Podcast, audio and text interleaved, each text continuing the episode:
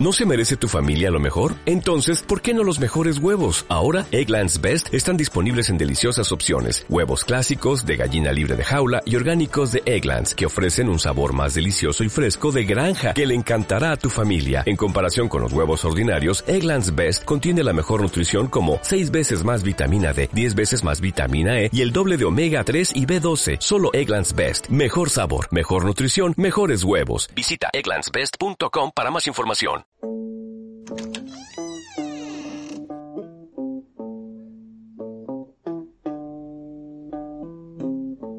La Puerta Roja, un podcast de Álvaro González.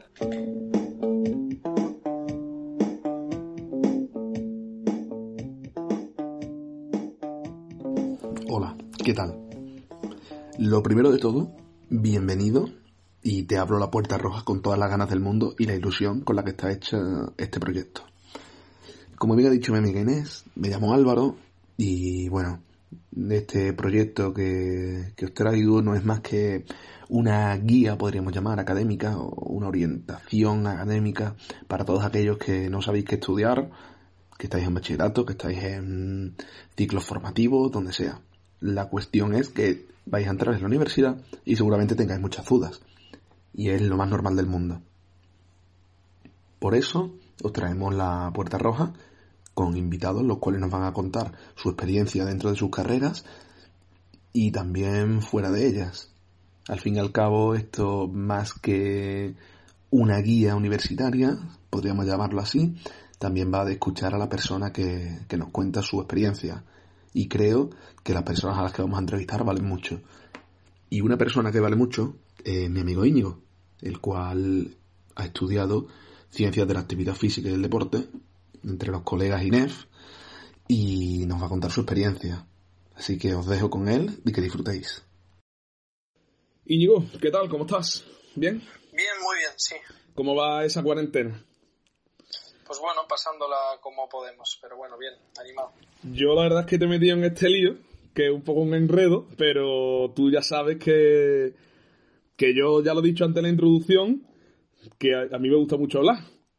Y como no me paren y me den bola, pues va a ser peor todavía. Pero yo creo que lo mejor va a ser que sea un poquito, que sea cortito y llevadero. ¿Por qué, por qué elegiste, bueno, tú ya eres graduado, ¿no? En ciencias de la actividad física y el deporte. Sí, Lo primero de todo, enhorabuena, porque ya tienes un logro que yo no lo tengo. muchas gracias. y estás estudiando un máster, ¿no? No, el máster lo empiezo el año que viene. Ah, empiezas el año que viene, vale. Sí, Para que veas lo que es un amigo de verdad, que, que no sabe ni lo que ni lo que estudia. Lo siento por lo que me por lo que me no te preocupes. Yo te agradezco mucho que hayas pensado en mí para el primer episodio del podcast. Hombre, a mí me hace ilusión, la verdad. Y como te he dicho, me parece una iniciativa muy buena porque, como estábamos comentando, mm, en los colegios, etcétera, la imagen que se da de lo que vamos a estudiar y tal no es tampoco lo que luego vamos a, vivir, ¿no? Entonces, para que los que tengan esas dudas puedan conocer un poquito más en qué consiste cada carrera y tal. Yo hablaba con, con eso de que es el primero, también quería hablar un poquito de, eso, el tema de- del colegio. Yo, por ejemplo, hablaba hace poco con, con Carlos Garzón, que es amigo nuestro, y me decía, "Uh, hace poco escuché una frase que, que trataba de que tienes que estudiar o te gustaría dedicarte a algo que harías gratis. Que me parece bien, por otro lado creo que al fin y al cabo un trabajo no tienes por qué pasártelo bien todo el tiempo, lógicamente, pero bueno, creo que es algo que tiene que tener un fondo el cual te, te guste. Y por lo menos la carrera, ¿no? Porque al fin y al cabo es un poco un sacrificio y, y que menos que sea un sacrificio un poquito más leve.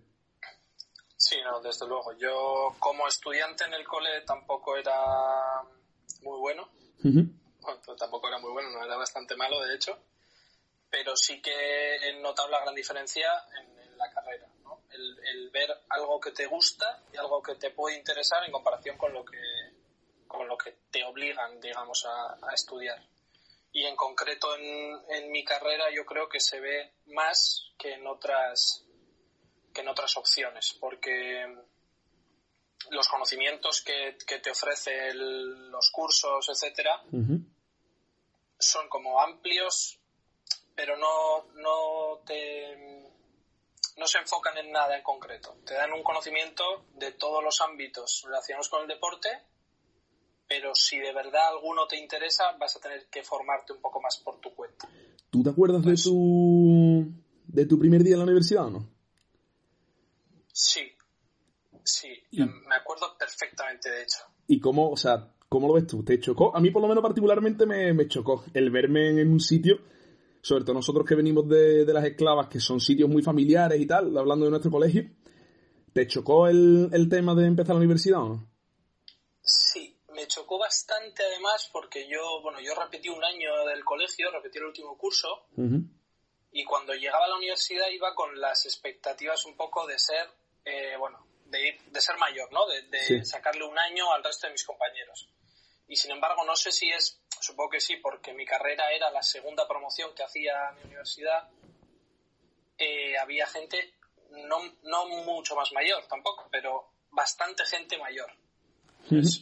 alrededor de los 27, 28 años teníamos varios compañeros, porque no habían tenido la oportunidad de, de estudiar mi carrera porque solo se hacía en, en, Vitoria y las plazas eran muy limitadas. Si no tenías que irte a Madrid o tal, entonces la gente tampoco tiene esas posibilidades. Y, la verdad que me, sorprendió sobre todo eso, pero luego, bueno, los primeros días un poco más complicado y tal, pero, pero bien, la adaptación fue buena. Es una carrera que los primeros días son bastante asequibles, digamos. Claro, y vosotros en sí en la carrera, yo creo que al final están los típicos clichés, ¿no? De todas las carreras, que además hace poco venía, veía yo una publicación en Instagram que era como los distintos clichés de las distintas carreras que había. Y es verdad que cuando tú dices, eh, bueno, estudio eh, ciencia de la actividad física y del deporte, que al final lo llamamos todos INEF, es como, Buah, este no, no hace nada, está todo el día haciendo deporte, pero yo por lo menos, por ti y por otros amigos que, que tengo que han estudiado lo mismo, hay bastantes asignaturas que son un poco chungas, por llamarlo de alguna, de alguna manera, ¿no? O sea, tema de, no sé si decirte biología, pero, pero sí que temas musculares y tal que son más chungos. Sí, sí, en concreto el primer año yo creo que es el más complicado. Sí que es verdad que tienes asignaturas en las que, digamos que es como, como una carrera para niños, ¿no? Se aprende jugando. Entonces, por ejemplo, hay, hay, hay, algunas asignaturas que pues, son los, los fundamentos de las actividades acuáticas. Pues la única forma de aprender sobre esas actividades es haciéndolas. O juego motor. Son juegos que vas a poder desarrollar en el futuro pues en el colegio con, niños, en grupos de chavales eh, extraescolares o en otros, en otros ámbitos, pero que tienes que conocerlos un poco desde dentro. Pero luego hay asignaturas como la anatomía, la fisiología, mmm, biomecánica, etcétera, que son bastante complicadas y otras como didáctica o fundamentos del aprendizaje y el desarrollo motor que son muy coñazo. Muy coñazo en el sentido de que es mucho trabajo y, y también trabajamos. Sí que es verdad que luego allí, pues pasas tu rato jugando al pilla-pilla, pasas tu rato nadando, pasas tu rato jugando a baloncesto, pero hay bastante, bastante que estudiar. No lo puedes comparar con derecho, con otras asignaturas que son mucho más teóricas. En carreras, perdón. Pero, pero sí que tiene, tiene más miga de lo que vemos desde fuera. Claro, y además, o sea, ya no es solo lo que tú me decías, yo por ejemplo que lo, lo llevo a mi carrera y yo digo, bueno, yo tengo muchísimas asignaturas teóricas, pero que seguramente si diese algo más práctico dentro de ellas, seguramente aprendería mucho más. Que creo que es una de las cosas que dentro del sistema, pues al final sabemos que está y, y tenemos que vivir con ello. Entonces, realmente, tú sí es verdad que dentro de tu carrera tienes la suerte de que muchos de los conceptos al final los asimilas con, muchas prácticas, ¿no? Con prácticas, sí. Sí, yo ahora ya enfocado un poquito más al, ámbito profesional, cuando ya sales un poco al mundo laboral, te das cuenta de lo bien que te ha venido pasar el rato jugando. Sí, sí, claro. Porque al final desarrollas ciertas habilidades que no las desarrollas sentado en un pupitre. O sea, yo no sabría en un momento dado dar clase o ponerme delante de 60 personas o 30 personas si no lo hubiera visto en la carrera. O no sabría hacer ciertos tests o ciertas pruebas si no las hubiera hecho yo, si no supiera qué me ha costado a mí en esta prueba en qué le puedo ayudar a la persona que, a la que se lo tengo que hacer, o en, un montón de cosas. Entonces, la parte práctica de la carrera para mí es indispensable. Claro, y por ejemplo, una cosa que a mí sinceramente me llama mucho la atención, que es el tema de, las salidas dentro de, las carreras, porque me parece que a veces es algo absurdo. Pues yo recuerdo a una profesora que a mí me decía mucho que las salidas te las buscabas tú mismo, que tú puedes estudiar por ponerte un ejemplo, filología, que no tienes por qué acabar siendo profesor de lengua y, hay muchísimos ámbitos que desconoces dentro de una carrera cuando la ves desde fuera. Y yo creo que a lo mejor siempre está también el cliché de, bueno, estudias Inés, pues va a ser o profesor de educación física o vas a estar en un gimnasio ayudando a que alguien haga bien un ejercicio, ¿no? Cuéntame un poquito de, ese tema, que además te veo como sintiendo, no lo ven ellos, pero bueno, yo, yo sé que, que son temitas que a los que estudiáis esta carrera o os duelen? Sí, sí, duelen, duelen particularmente porque te asocian un poco a, lo que es ser monitor de gimnasio. ¿No? Entonces te dicen, para ser monitor de gimnasio, ¿para qué haces esto y no haces un curso? Que te va a salir más barato, que vas a hacerlo más rápido, va a ser más fácil y al final vas a trabajar en lo mismo. Entonces, eh, para mí salidas, eh, mi carrera tiene cuatro salidas un poco diferenciadas, ¿no? Sí. Que es la, educación, el poder dedicarte a ser profesor de educación física, con, o sea, luego tienes que especializarte, tienes que hacer un máster, etcétera, pero si no, bueno, eh, o trabajar en extraescolares, o vamos, todo lo que conlleve la enseñanza del deporte. La gestión, que es una salida que en principio la gente no contempla, que tú ves eh, gente que estudia INEF y siempre tienes como el mismo prototipo, ¿no? Pero claro, todas las entidades deportivas, clubes de fútbol o de cualquier otro deporte, tienen que ser gestionadas por alguien que sepa cómo hacerlo, ¿no? Entonces, la gestión es otra parte bastante importante. Eh, otra de las salidas es eh, para el ámbito de la salud, que no solo es estar en un gimnasio, sino también poder dedicarte al tratamiento, digamos, no tratamiento porque no podemos tratar, pero sí a la readaptación de las lesiones, por ejemplo. O del control postural, o de que la gente tenga una mejora de la condición física, no solo para ponerse más fuerte o menos fuerte, sino para que su vida mejore, para mejorar la movilidad, etcétera. Y luego otra que ya la enfocaríamos un poco al, rendimiento. No tiene por qué ser eh, al alto rendimiento, sino intentar explotar a cada persona en, la medida de que él lo necesite para practicar su deporte. Yo creo que la del rendimiento es como la más romántica, ¿no? Creo yo. Eh, para, el que, para el que estudia la carrera, es como, bueno, yo creo que todo el mundo quiere ser, en Bilbao todo el mundo quiere ser el preparador del Atleti. Eso es. O de aquí de, en, en España en general, pues del Madrid y del Barça, pero bueno, al fin y al cabo todo el mundo sabe que, las opciones para, llegar ahí son muy pocas. Claro. Pocas. Pero sí que es verdad que se puede trabajar exactamente lo mismo a más bajos niveles. Sí, sí, sí. Yo por lo menos tengo la. Tengo la, esto, la experiencia de un amigo mío, de Fernando, que bueno, que si escucha esto le doy un saludo. Eh, que él, por ejemplo, trabaja dentro de un. Es que no lo llamaría ni gimnasio, sino un centro al final, tanto de redactación para gente mayor, luego tiene ejercicios de acondicionamiento para gente más joven. Y al fin y al cabo, yo por ejemplo que, he tratado con él en el, en el gimnasio en el que él estaba, en el centro, al fin y al cabo no tiene nada que ver a cuando te llega un monitor de un gimnasio y te dice, mira, tengo esta tabla que se le he dado a 15 personas más que han pasado por delante mía, la cual vas a hacer hoy, y sin embargo, en ese tipo de centros se focalizan mucho más en cómo, en cómo es tu cuerpo, te analizan, o sea, yo creo que al final Obviamente, un, un tío que, que, es amante del fútbol va a querer ser preparador físico de cualquier, de cualquier futbolista o cualquier amante del deporte en sí, de cualquier deportista de élite. Pero bueno, eso está, eso es un, una azotea para los privilegiados, ¿no? Eso es. Nosotros aplaudimos desde balcones. es, al principio es, es un poco lo que forma parte del, del sueño, ¿no? De lo que te vas a dedicar, de decir, va, lo ideal sería ser preparador físico del mejor centro de alto rendimiento de España o de uno de los clubes más importantes. ¿Por qué? Porque lo asociamos con el dinero. Claro. pero sí que a medida que vas aprendiendo cosas y te vas interesando por cosas, porque como te he dicho antes, es más importante lo que aprendes tú por tu cuenta, porque realmente te interesa, que lo que te enseñan, es lo que te hace mm, mostrarte un poco más como con ganas de ir hacia otros ámbitos, ¿no? Hacia algo un poquito más pequeño, al darle la oportunidad a todo el mundo de tener la misma preparación o el mismo nivel que el que puede tener un futbolista profesional. Y, por ejemplo, tú que las prácticas las hiciste en un colegio, ¿no? Sí. Yo, vamos, yo por lo que sé, eh, sé que te gusta mucho más el tema de la docencia, ¿no? Al fin y al cabo, yo creo que eso a lo mejor es muy, muy personal, ¿no?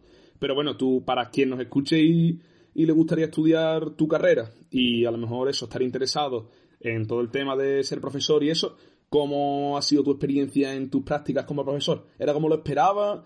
¿Más difícil? ¿Está en demasiada buena estima el profesor de educación física porque va en chándal y, no trabaja? ¿Cómo lo ves tú? Sí, yo he tenido dos, dos experiencias, ¿no? Porque yo en las prácticas, eh, al no ser las prácticas del máster, digamos, yo no podía hacer prácticas como profesor de educación física.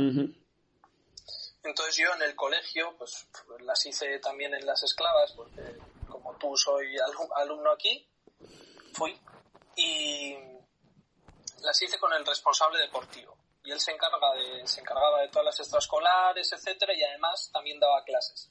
Entonces me dejaba asistir a las clases de educación física, pero un poco como a verlas. Y eh, luego, la parte de todas las extraescolares, las hacía con él.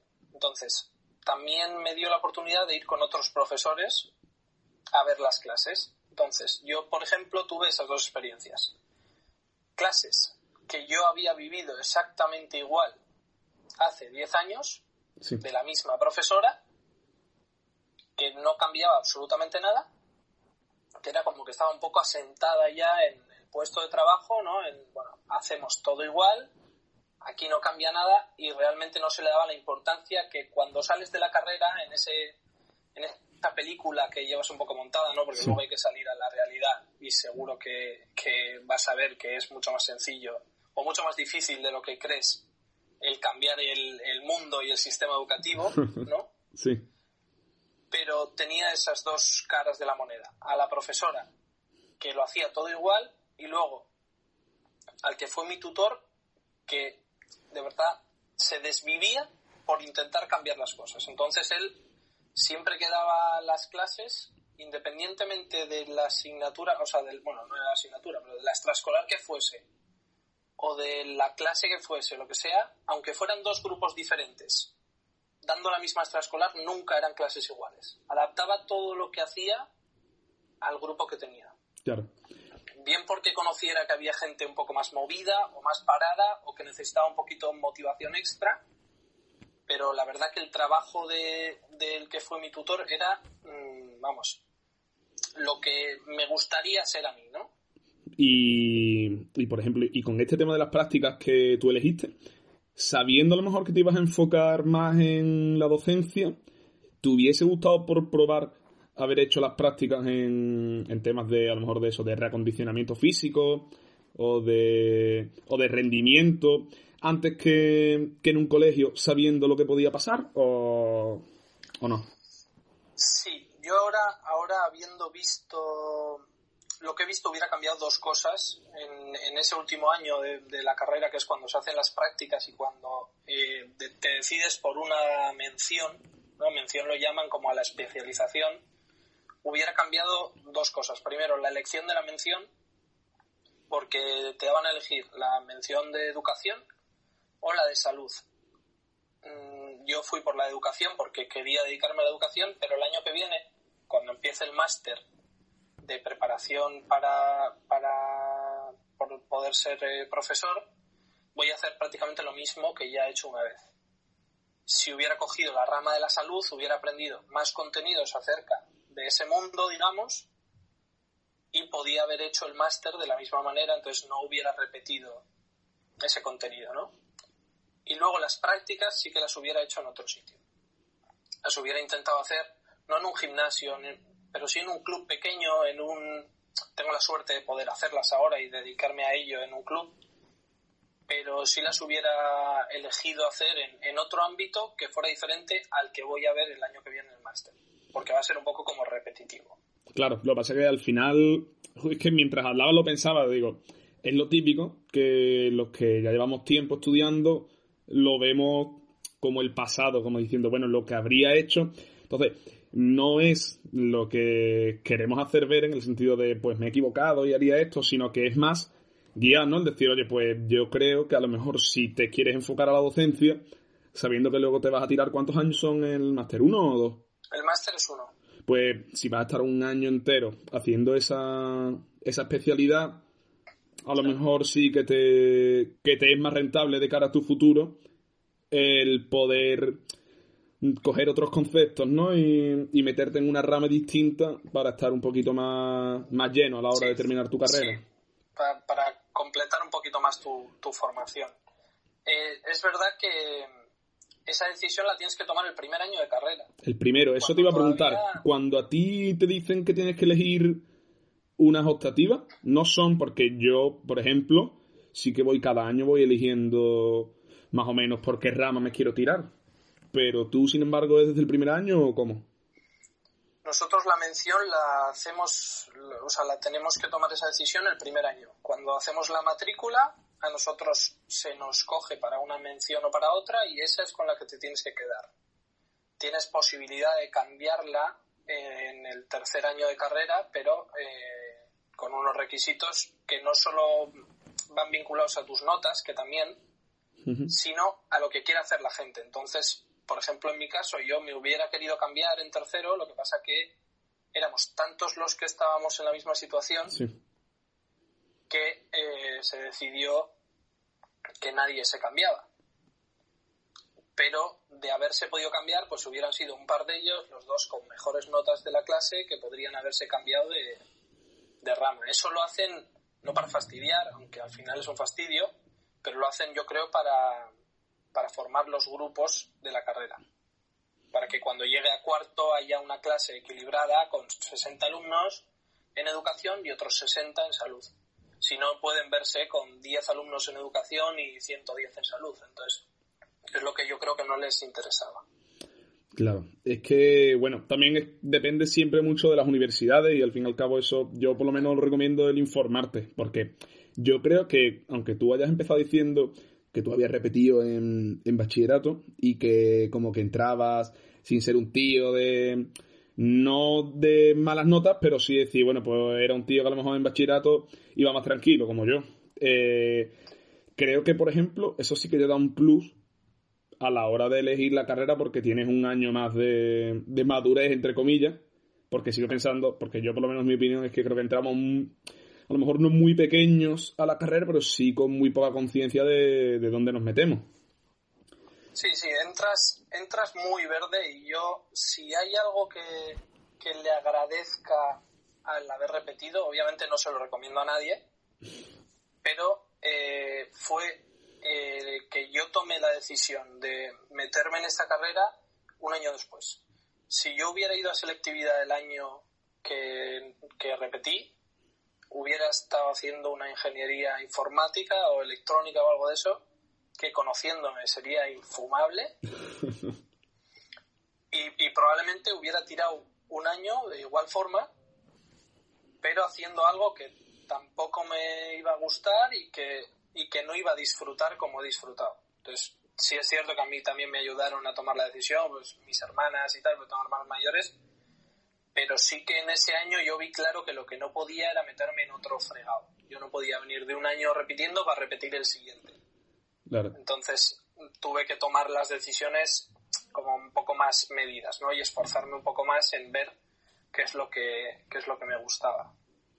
Queridos estudiantes, esto es un mensaje aprovechar el COVID para repetir y no tomar malas decisiones y os va a ir todo mucho mejor y no vais a acabar en una ingeniería. Yo la verdad es que no te veo para nada en una ingeniería informática y ni sabía que tus opciones eran la, ingeniería, pero yo creo que eso es lo típico que, que pasa, que es como, bueno, tú piensas y dices, nada, me meto en una ingeniería, me meto luego en una empresa, curro tranquilo, no sé cuántas horitas, cobro bien, y, y para casa. Y yo creo que luego con el tiempo dices, uff, eh, a lo mejor he hecho bien porque no me veo para nada trabajando en una cosa, que es lo que hemos dicho al principio, que no me gusta o no me llena, que no me tiene que dar la felicidad plena ni, ni llegar a, al clima, pero sí que estamos hablando de que sea algo ya no llevadero, sino que te interese, porque creo que la gente que, que trabaja en algo que no le gusta para nada acaba totalmente hasta las narices. Sí, acaba quemada e intentando reinventarse, pero ya... Sí, pero sabiendo que, en verdad la decisión ya está tomada. Claro, que es mucho más complicado.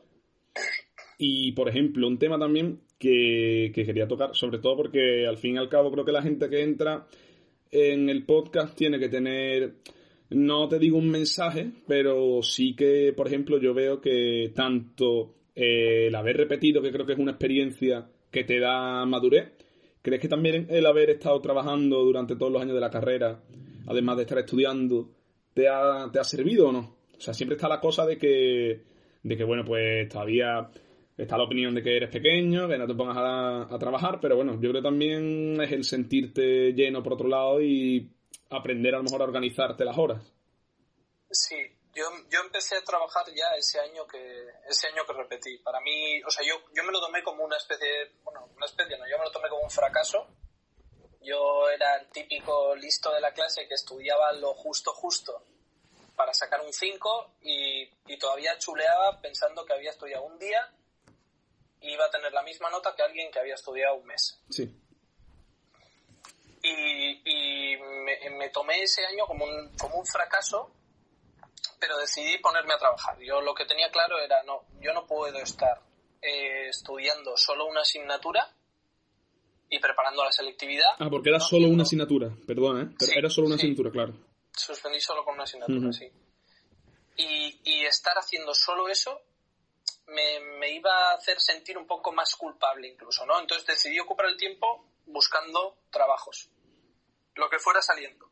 O sea, he trabajado en mil cosas, pero sí que es verdad que yo por experiencia, eso dependerá de cada uno. Hay gente que necesitará concentrarse y necesitará dar el 100% solo en una cosa, pero yo a más cosas hago y tengo que hacer, mejor las hago todas.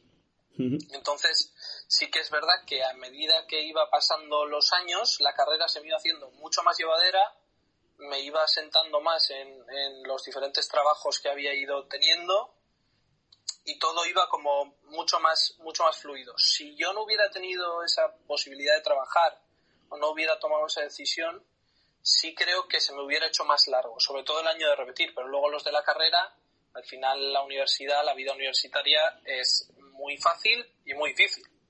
En el sentido de que a las dos habitualmente has acabado y ya tienes la libertad que tiene una persona mayor de edad de ir con tus amigos a tomarte un algo por ahí y a disfrutar de que el viernes no tienes clase, etcétera. Yo lo que pasaba es que los fines de semana también trabajaba, entonces no tenía esa tentación de disfrutar la vida universitaria, digamos, ¿no? Claro.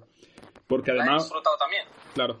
No, sí, me, lo, me, lo, puedo imaginar, solo, solo me lo puedo imaginar, ¿no? Pero, por ejemplo, además, mm, con, con respecto avanzando la carrera, ¿no? También entraste luego en el, en el club en el que sigues ahora mismo, que quieras o no, al fin y al cabo es, es experiencia, porque, bueno, mm, está bien quien trabaje poniendo copas los sábados, está o sea, me parece totalmente respetable y al fin y al cabo si es el trabajo que encuentra, perfecto, y si me pones la copita un poco más cargada, mejor, pero... Pero que también es verdad que tuviste esa suerte, ¿no? De, entrar en un club, de estar cómodo y ser experiencia laboral para ti. Sí, sí, yo tuve... Bueno, perdona que, te que me corrija. Experiencia laboral verdadera, me refiero. O sea, que en tu currículum puedas decir, tío, es una cosa que luego me puede servir. Eh, estoy estudiando esta carrera que va enfocada al deporte y si puedo mm, invertir mi tiempo de trabajo ya de forma fabulosa haciendo lo que de lo que quiero trabajar luego, mejor que mejor, ¿no? Sí, en algo que te vaya a complementar la formación, en algo que, no sea tan diferente como eso, poner copas o disfrazarte para hacer eventos, ¿no? No sé quién hará eh, esas cosas, pero, pero vamos, en este podcast seguro que no que no entras. Entonces, eh, me surgió esa oportunidad en tercero de carrera porque la persona que llevaba un poco la gestión del club no pudo seguir con ello y me dieron la oportunidad también intentando aprovechar un poco que yo era eh, alguien que todavía no tenía la carrera, que eso es importante también porque si tuviera que ser alguien ya graduado que, que tomara las riendas un poco de aquello, iba a costar más al club, ¿no? Claro. Entonces fue un poco, eh, yo me aprovecho de ti y tú te aprovechas de mí. Entonces yo el, club lo he tomado un poco también como conejillo de indias. Pues de cositas que iba aprendiendo en la carrera, que iba probando con, con jugadores reales. Pues por ejemplo, tesis para valorar eh, las posibles lesiones que pueda tener el jugador o para intentar darle eh, un puntito más de especialización o de individualización a cada uno. Eso lo podía hacer con el club. A mí el club me da total libertad para coger a uno y decir, vamos a hacer un test y a ver dónde te podemos dar un poquito más de caña para que mejores y para que tu rendimiento vaya hacia arriba. Entonces eso a mí me ha, me ha servido para, a medida que iba adquiriendo los conocimientos, también iba cogiendo experiencia. Y al fin y al cabo, el club se beneficia sobre todo de que normalmente, por lo menos la idea que yo tengo, es que un club modesto como puede ser el vuestro, el Gora, no, no puede permitirse un licenciado que sea preparador físico para X equipo, para un cadete juvenil, me refiero que al final se están beneficiando de que si no tendrían a alguien que les mandaría a dar tres vueltas a la pista y, empezar a tocar pelota. Que al final eh, os estáis lucrando los dos, pues sí que es verdad. Sí, es un, es un poco, ahí ganamos las dos partes. Y es verdad que eh, tener una persona dentro del club con la formación que yo tengo y haciendo lo que hago, porque no me dedico solo un poco a la gestión del club, sino también a la preparación física de los equipos un poco más mayores, sobre todo a la, a la readaptación de las personas que están lesionadas. Cuando tú tienes una persona en un club pequeño, porque es pequeño, eh, que se lesiona, el entrenador no tiene la opción de estar con el grupo de jugadores y además preparar algo especial para una persona que está lesionada. Entonces, hay dos opciones, o que esa persona descanse más de la cuenta y pierda la forma física, o que le demos más prisa al que se vuelva a reincorporar con el grupo y podamos tener la mala suerte de agravar esa lesión, ¿no? Entonces la ventaja también que, tenemos ahora en el club es esa, que cuando hay gente que está lesionada, bien sea de larga o corta duración, hay una persona que puede darle un tratamiento especial y saber qué ejercicios puede hacer, qué no puede hacer y qué podemos conseguir con ello, mientras que el entrenador se ocupa solo de enseñar lo que es, lo que es el deporte y de hacer su función. Y oye, más o menos para para ir finalizando, porque tú sabes cómo la generación Z hay más de 30 minutos a dos viejos como nosotros no nos van a escuchar mucho. Eh, porque encima, claro, siendo unos tíos atractivos no nos pueden ver porque es la magia de la radio. Pero bueno, ya, ya le digo yo a ellos que somos muy atractivos. que... teníamos que tirar a YouTube. Puede ser, pero el editar audio es mucho más fácil, te lo dice un penco como yo. El, si tuvieses que resumir la carrera, pues te dirían una palabra, pero al final es complicado. O sea, ¿tú cómo, cómo podrías resumir? Te dicen, tío, resúmeme tu carrera en, una frase. O en eso, en unas cuantas palabras. Pues yo creo que tiene que ser algo que 100% te guste. No, pero me refiero a la tuya, a la tuya. O sea, tu... Sí, sí, sí, mi carrera. Ah, vale. Mi carrera, o sea, tienes la obligación de que te guste lo que haces. Porque así le vas a poder sacar el jugo a todo lo que vayas aprendiendo. Si lo haces simplemente por los clichés de lo que hemos hablado, de decir, mm, voy a estudiar eh, ciencias de la actividad física y el deporte, a pasarme jugando al pilla-pilla un montón de horas y haciendo el capullo, no vas a ser capaz más que de quedarte en, lo que puedes conseguir con un curso como puede ser monitor de gimnasio o tafaz o, algún grado superior o lo que sea. Entonces yo creo que la clave es intentar sacarle el jugo a todo lo que lo que se te ofrece. No mirarlo como un juego, sino como qué puedo sacar de aquí. O sea, que podríamos resumirlo en que le saquen jugo a la carrera, pero primero que se saquen bachillerato, ¿no? Desde- Eso es lo desde primero de todo. Eso primordial. Íñigo, tío, para mí es un placer, ya lo sabes, abrir la puerta roja contigo. Y, placer es mío. y nada, a ver si después del confinamiento nos podemos ver. Que bueno, para Desde quien no lo sepa, Íñigo es de Bilbao y me pilla un poquito lejos, pero, pero bueno, no, nos queremos mucho. Nos veremos. Pues Íñigo, muchas gracias por todo y espero que lo escuches. Si no, ya sabes que no te regalo este año por tu cumpleaños nada. Bueno, Vale. adiós. Venga. Adiós, Álvaro. ¿No te encantaría tener 100 dólares extra en tu bolsillo? Haz que un experto bilingüe de TurboTax declare tus impuestos para el 31 de marzo y obtén 100 dólares de vuelta al instante. Porque no importa cuáles hayan sido tus logros del año pasado, TurboTax hace que cuenten. Obtén 100 dólares de vuelta y tus impuestos con 100% de precisión. Solo con Intuit TurboTax. Debes declarar para el 31 de marzo. Crédito solo aplicable al costo de la presentación federal con TurboTax Full Service. Oferta sujeta a cambios o cancelación en cualquier momento.